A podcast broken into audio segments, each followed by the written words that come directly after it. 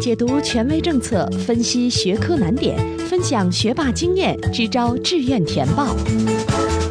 紧跟教学进度，贴近考生需求，高考冲刺三百六十度无死角有声宝典。宋小南工作室倾情奉献。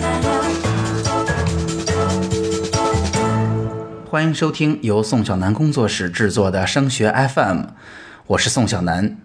做到现在这个时间，很多家长一直在寻找方法，寻找高人的指点，让孩子的成绩最终能够有所提高。他们经常问我能做哪本辅导书呢？你能帮我推荐个好老师吗？甚至都会直接问宋老师，你做不做课外辅导？我的孩子就交给你了。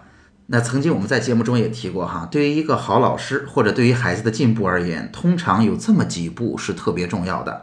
第一步，也就是最基础的，我们要做到把知识点给孩子讲清楚。这一点啊，其实并不困难，而且大部分同学在学校里就能够有一个很好的收获。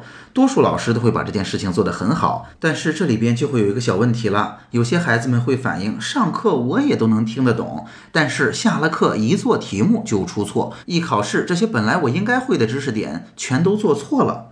那基于这一点，我们就要谈到再深一层次的第二步了，就是我们需要找到孩子的不足，根据孩子自己的分数，具体到每一个学科孩子现在的水平和孩子能够在复习中完成的总工作量，来制定切实可行的工作计划，并为孩子定一个比较靠谱的可以完成的目标。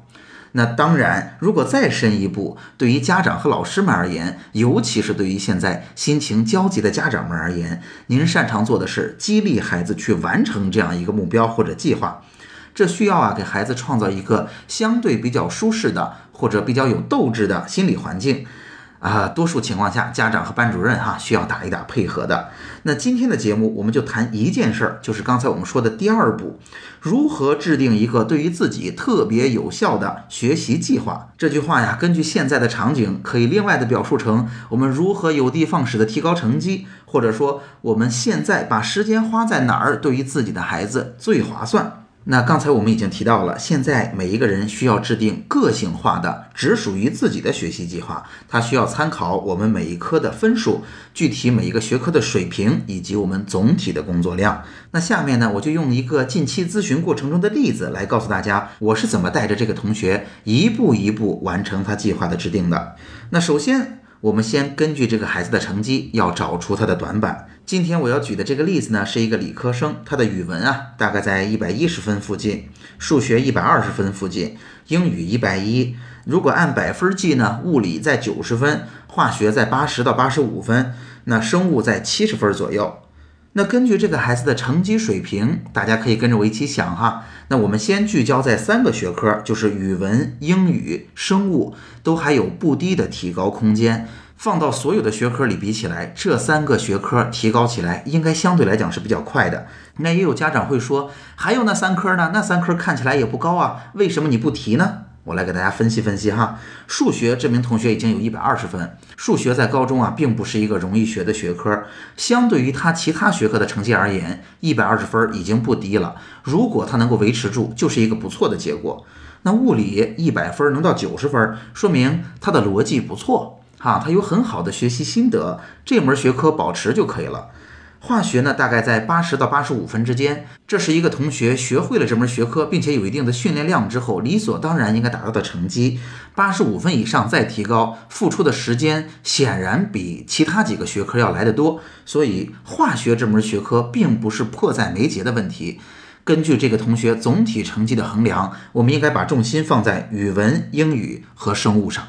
那下面我们就要逐个去看每一个孩子不擅长的学科，它的弱点到底在哪儿？我们值不值得花时间去努力？比如说语文在一百一十分附近，这个同学讲给我听的就是啊，阅读的水平他感觉自己嗯一般般啊，但是分数掌握的也还不错。那前几题呢，他偶尔会错一题，多的时候会错两题。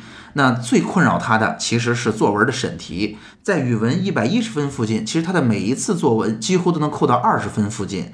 老师一直会告诉他，他的审题不太好。所以听完他的描述，我大概就会给他一个这样的解决方案了。这位同学语文在一百一十分，如果作文每次都扣了二十来分，那么这个同学其实卷面答的还是非常不错的。所以，无论是前几题的语文基础考察，还是当中的比较有难度的阅读，都不是我们最优先的选项。对于这位同学来讲，语文最应该做的是老老实实的去练习审题，甚至他不用动笔去写。我们只需要去请教语文老师，找来一些往年的作文题目。那根据这些题目，我们就想到到底应该写些什么，并且把我们的思路写成提纲，经常的跟老师交流，然后请老师告诉我们我们的问题出在哪儿。对于作文审题的训练，就是我们当下最重要的东西。所以梳理完这样的情况，我给这位同学提的建议是：语文其他东西都不要动。按照原来的方式复习就好了。唯一一个要解决的问题就是多去找来原来的作文题目，自己审题，审题完了写好提纲，去跟老师交流讨论。在这个基础上，只要我们的作文文字能够书写的比较工整和规范，那我们基本上能做到一个分数不高的，甚至是分数垫底的一类文。那如果是分数垫底的一类文，我们成绩会有五到十分的成长空间的。那当然，这位同学还提到过的前几题以及阅读，我们也不能坐视不管呀。那因为阅读呢是一个长期积累的过程，对于现在而言，我会建议他阅读先放放，只需要把前几题建立一个专门的本子。如果你做错了，你就把它记下来。经过日积月累，哈，前几题我们谁都不能保证我们一定都能答对。那只是呢，我们通过这样的积累，我们脑子里的基础知识越来越多，那我们错题的概率也会越来越低。在一个长期的时间线上，我们一定能把前几题做得更好的。那这是语文，我们再来看看英语。提醒大家哈，有的时候孩子跟我们交流的只是表面现象，但是我们要找到到底他的问题在哪儿。那说到英语呢，孩子会说我的阅读不太好，听力也非常的掉分儿。好，说到这儿，很多家长可能就会认为我们应该让孩子去做做阅读啊，多练练听力啊。其实不然哈，一百一十分附近，孩子明显词汇量是不 OK 的，英语的基础打得不足够好，所以。这个时候，我给他的建议反而是老老实实的要先解决词汇。如果词汇掌握的并不扎实，大家想想看，只要有连续的两句话里边有实义的词汇，我们没有读懂，比如说名词或者实义动词，我们不知道它是什么意思，连着两句话你去猜，你就一定猜错。所以，当我们的大楼的地基盖得不够扎实的时候，我们单纯的去训练做题的技巧，单独的增大这个题目的训练量，你的楼会发现盖到一定的高度，你就盖不动了。到时候还是需要回来认认真真打地基，所以对于这样一个分数的同学来讲，我会建议他好好去背单词。怎么背呢？一方面呢，我们是要用词汇表的，是吧？大家知道记忆的规律是高强度多重复啊，重复还是很重要的。那在这个基础上，我会建议他做一做阅读。啊，做一做能够体现出我们背的词汇的阅读，这样词汇在不同的地方闪现，我们就更容易去掌握它的意思。同时呢，我会建议大家在睡觉之前听课文。一方面啊，其实听英语课文是一个非常催眠的手段。那另一方面呢，其实睡觉之前去听一些东西，它会让我们不知不觉的就把它们记住了。这是一个既省事儿。又有效的手段。那下面再来说生物。生物这门学科的特点是知识非常细，要记忆的内容非常多。它甚至可以说是理科中的文科。所以大家发现，生物跟数学、物理有一个不同，就是生物的知识或者选择也好，填空也好，你不会就是不会。数学和物理呢，你甚至可以在考场上去推导，但是生物是不可能的，猜都没得猜。同时呢，大家也知道，生物里边有相当一部分题非常的麻烦，比如说像遗传的这一类题，即使你会了，你也未必能做对。那么对于这个七十分水准的同学，应该怎么做呢？很简单，对于这样一类知识要求比较细致的学科而言，你一定要去整理自己的知识结构，去整理笔记。那有些同学说七十分，哎，我才我根本就没有这样的习惯，现在哪还有那么多时间去整理呢？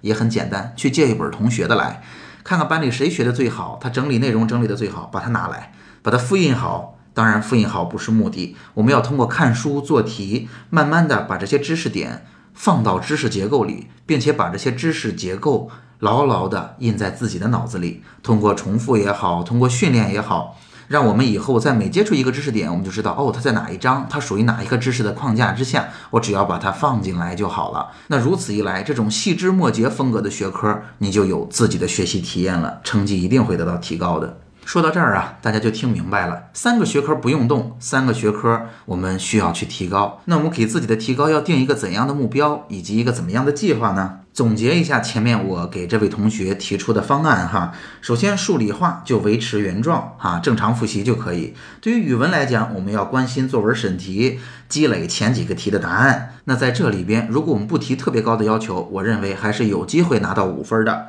那对于英语，我们要去背单词，要配合阅读，配合听课文来记忆单词，先记单词就可以。如果能把单词记忆好，这里边不夸张的说，会有十分左右。那么对于生物而言，我们老老实时的去借来笔记，去整理好自己的知识结构，并且把这些知识点落实到我们的知识结构里，我们同样有十分左右的机会能够前进。那说到这儿，我们会发现，我们总结出来的这几条路线。它在工作量上好像还可以接受，其实只有三点，对吧？也不太复杂。那我们完全可以给孩子留下一整个月，甚至更长两个月的时间，然后来对标一个一两个月之后的重要的考试。我们在这个考试当中为自己实现这样一个目标。那目标的分数我们定多少呢？我会建议大家定五分就可以了。那有家长也会问，刚才你说加起来这些有二十五分的空间呢，你怎么就让孩子定一个五分的目标呢？首先哈，我会建议大家现在就应该定这种短期的低分的、容易拿到的目标。原因就是低目标，首先并不意味着低结果。当我们定一个五分的甚至三分的目标的时候，孩子会发现，哎，我一努力，说不定还真的能够超过他去。第二，我们现在最需要保护的是孩子的成就感。我们在之前的节目里说过了，成功才是成功他老师，失败并不是，失败只会让孩子更受打击、更受挫折、更没有信心学下去。所以，定一个翘翘脚尖、很容易够到的目标，重要的是给孩子这种成就感，让孩子知道我努力了，真的就能做到。当然，大家有没有想想看？其实三分五分的目标也是很恐怖的。现在高三的复习这么紧张，逆水行舟，不进则退。大家想想看，我们之后还有多少次的考试？如果每一个月我们能进五分，那在高考的时候，我们的空间还非常的大呢。所以大家听懂了，一方面呢，我在技术层面给了孩子解决的方案；另一方面呢，我们制定每一个计划，其实都要好好的去掂量孩子心里是什么样的感觉。毕竟不是我们监督着孩子来完成这一部分的工作，而是我们希望站在孩子的角度，一起把成绩提高。所以孩子的心态是我们任何时间都应该好好的去操心的。那在咨询的结束呢，我还提醒了这个家长一个问题：大家有没有发现，这个孩子成绩还不错的是数理化？成绩不太好的是语文、英语和生物。那其中呢，英语、生物啊，甚至可以包括上化学，它的成绩并不是特别高。这一类学科有一个相似之处，就是与记忆都很有关系。这个孩子与记忆有关的学科成绩都不太好，但是高考对于记忆力的考察又特别特别重要。所以可能在之前哈，孩子并没有养成一个特别好的努力的学习习惯。那么父母在这时候应该做些什么呢？我们应该好好的看着孩子，不是去监督他，而是在孩子用功了、努力了、使劲儿去记忆的时候，这种枯燥的时候，我们应该给孩子多多的鼓励。好，今天的节目就到这儿。如果今天的节目帮到了你，也请你把我们这份小小的心愿传递下去，把升学 FM 的内容转发和分享给更多辛苦努力的家长和考生，让更多人受益。除了收听播客，强烈建议您加入升学 FM 的听友群。听友群的加入方式，请查看我们的微信公共号。添加微信公共号，请您搜索汉字或者全拼，都是升学 FM。升学 FM，让我们在孩子升学的日子里相互陪伴。我们下期见。